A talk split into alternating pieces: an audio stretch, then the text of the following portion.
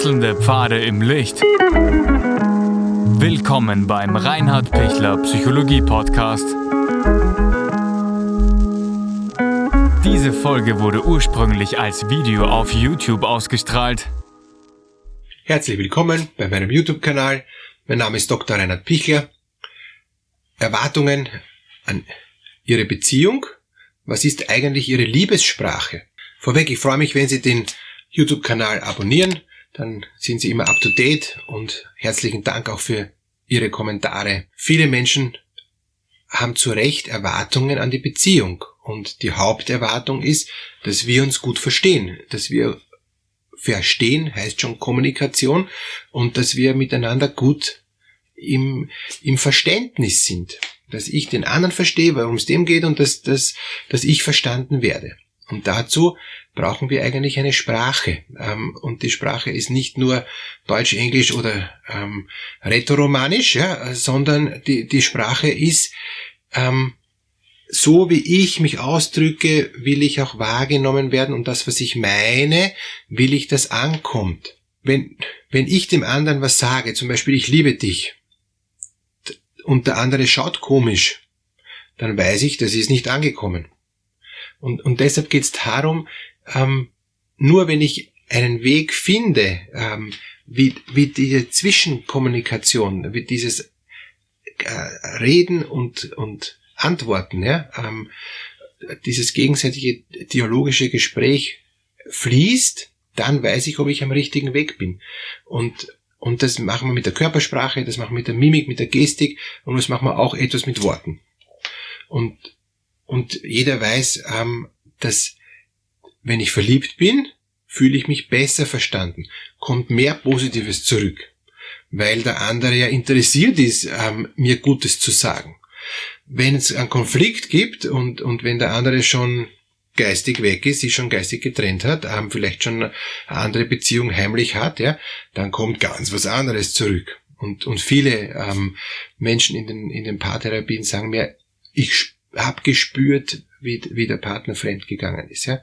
Und, ähm, und manche können sogar den Zeitpunkt sagen. Und zwar gar nicht so selten, weil, weil es ist von der Kommunikation anders, es ist vom Blick anders, es ist vom, vom ganzen Verhalten anders. Ja? Und ich sage auch immer, zum Fremdgehen können immer zwei dazu. Ich muss auch den, den Partner wegschicken und sagen, bei mir braucht es gar nicht mehr da sein. Ja? Ähm, und dann geht der Partner dann oft deshalb erst fremd, weil er sich eben weggeschickt fühlt. Soll jetzt keine Entschuldigung sein, ja? aber es ist einfach auch ein dialogisches Geschehen.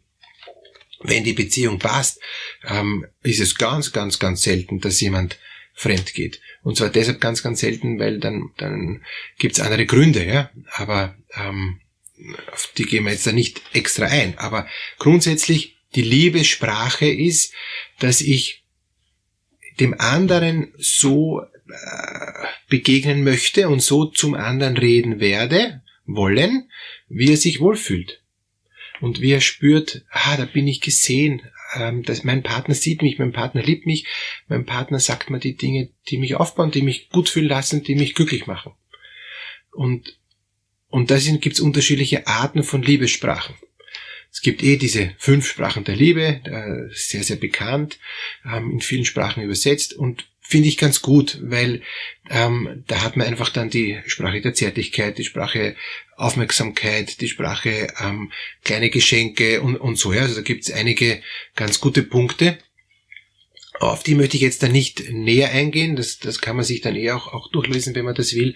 Und das, was ich gut finde, ist, dass jeder ähm, eine eigene ähm, Liebessprache hat. Also es kann sein, dass der eine ähm, Aufmerksamkeit hat und der andere hat Zärtlichkeit und, und, und da muss man sich auch dann annähern. Ist es nicht so Unterschied, Aufmerksamkeit und Zärtlichkeit, aber trotzdem ist es ein bisschen ein Unterschied. Und, und wenn der eine die Sprache hat und der andere die, muss ich es trotzdem matchen, muss ich trotzdem das noch ein Stück übersetzen.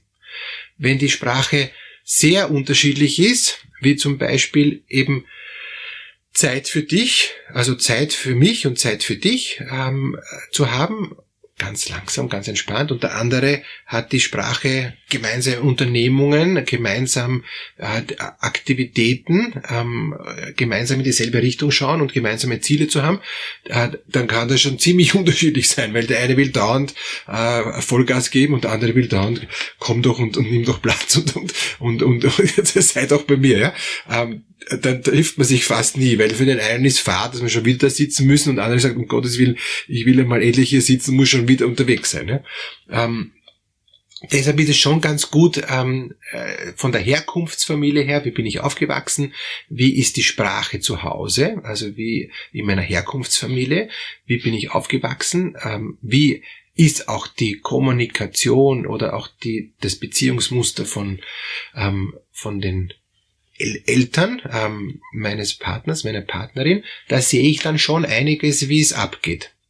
Und, und wenn ich merke, mein Partner hat eine völlig andere Sprache und ich bin, weil ich jetzt verliebt bin, bereit, dauernd mit ihm wandern zu gehen und dauernd mit ihm Sport zu machen, obwohl ich überhaupt kein sportlicher Typ bin, dann tut's mir zwar gut, also ich bin ja auch sehr für Sport, ja, aber irgendwann ist dann zu viel, ja, weil wenn ich den den ähm, den vierten Marathon schon laufe und und schon völlig äh, fertig bin und ich bin an sich nicht der total super übertrübe Sportler, dann ist es too much und das kann ich auch ein Leben lang nicht durchhalten.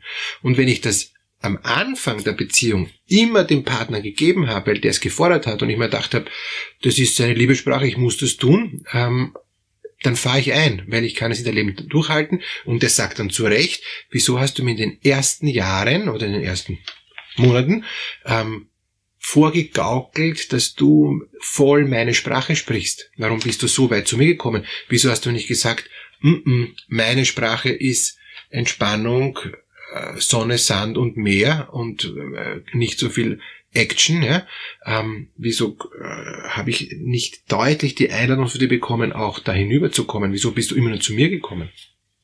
Was, was geht da ab, äh, dass ich ähm, unbedingt jetzt was dem Partner tue, was ich aber dann nicht durchhalten kann, weil es nicht meine Sprache ist, auch nicht meine Sprache wird, weil es nicht mein, mein Habitus ist, weil es nicht mein, meine Art ist, ja, und auch nicht meine Art auf Dauer bleibt. Ich kann mich ein bisschen äh, in die Richtung entwickeln, aber es ist nicht meins und dann passen die Partner auch wirklich nicht zusammen.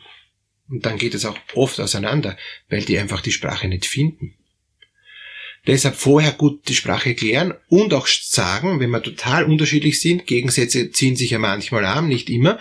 Man braucht Gemeinsamkeiten und zwar wirklich Gemeinsamkeiten, wo man dieselbe Sprache spricht, wo man total sagt, das ist unser Gemeinsames. Ähm, wenn man das nicht hat und man ist nur unterschiedlich, äh, sehr anstrengende Beziehung, sehr fordernd über Jahre. Für kurz lustig, ja, aber für, für längerfristig ganz schwierig. Und wenn dann Kinder da sind und die werden dann jeweils in die eigene Richtung gezogen, gibt doch mehr Ruhe und gibt doch mehr Gas, boah, das ist dann nicht witzig.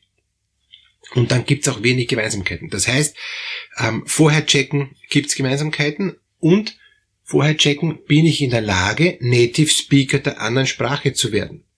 Also angenommen, ich bin jetzt wirklich dieser ruhige Typ, der eigentlich gar nicht so viel Action will, ja, aber habe ich das Gefühl, super, ich habe einen Partner gefunden, der mich rausholt aus meiner Lethargie. Ich bin ja eigentlich eh der Action-Typ, ja, und ich will ja auch, aber ich brauche jemanden, der mich mitnimmt, ja, und, und dann bin ich froh, wenn ich aus meiner ähm, inneren äh, Ruhe rauskomme. Oder merke ich, hin und wieder okay, aber bloß nicht immer und wenn es immer so ist, geht gar nicht. Und es braucht ein Gleichgewicht.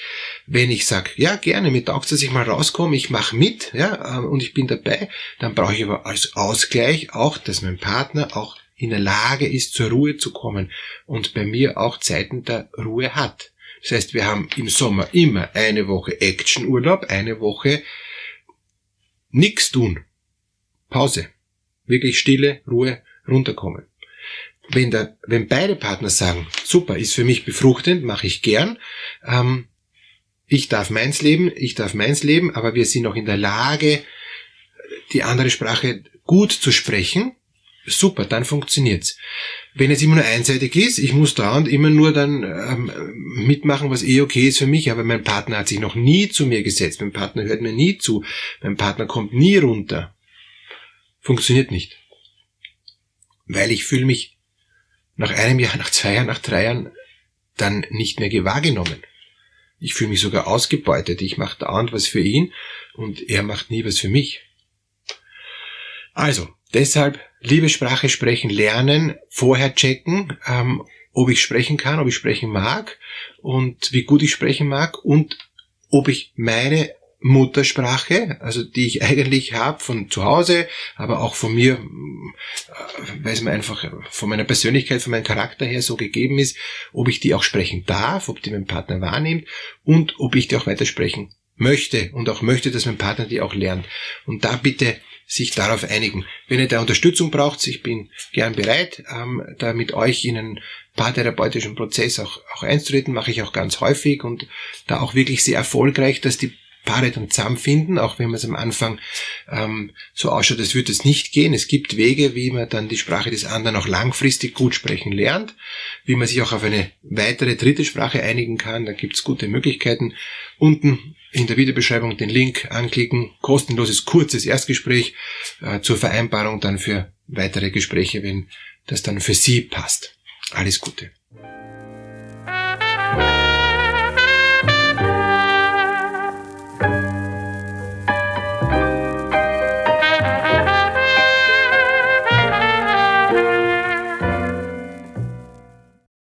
Wenn Ihnen diese Podcast-Episode gefallen hat, geben Sie bitte eine positive Bewertung ab. Wenn Sie Fragen oder Anmerkungen haben, können Sie Herrn Dr. Pichler unter seinem Blog reinhardpichler.at kontaktieren. Vielen Dank fürs Zuhören und bis zur nächsten Folge.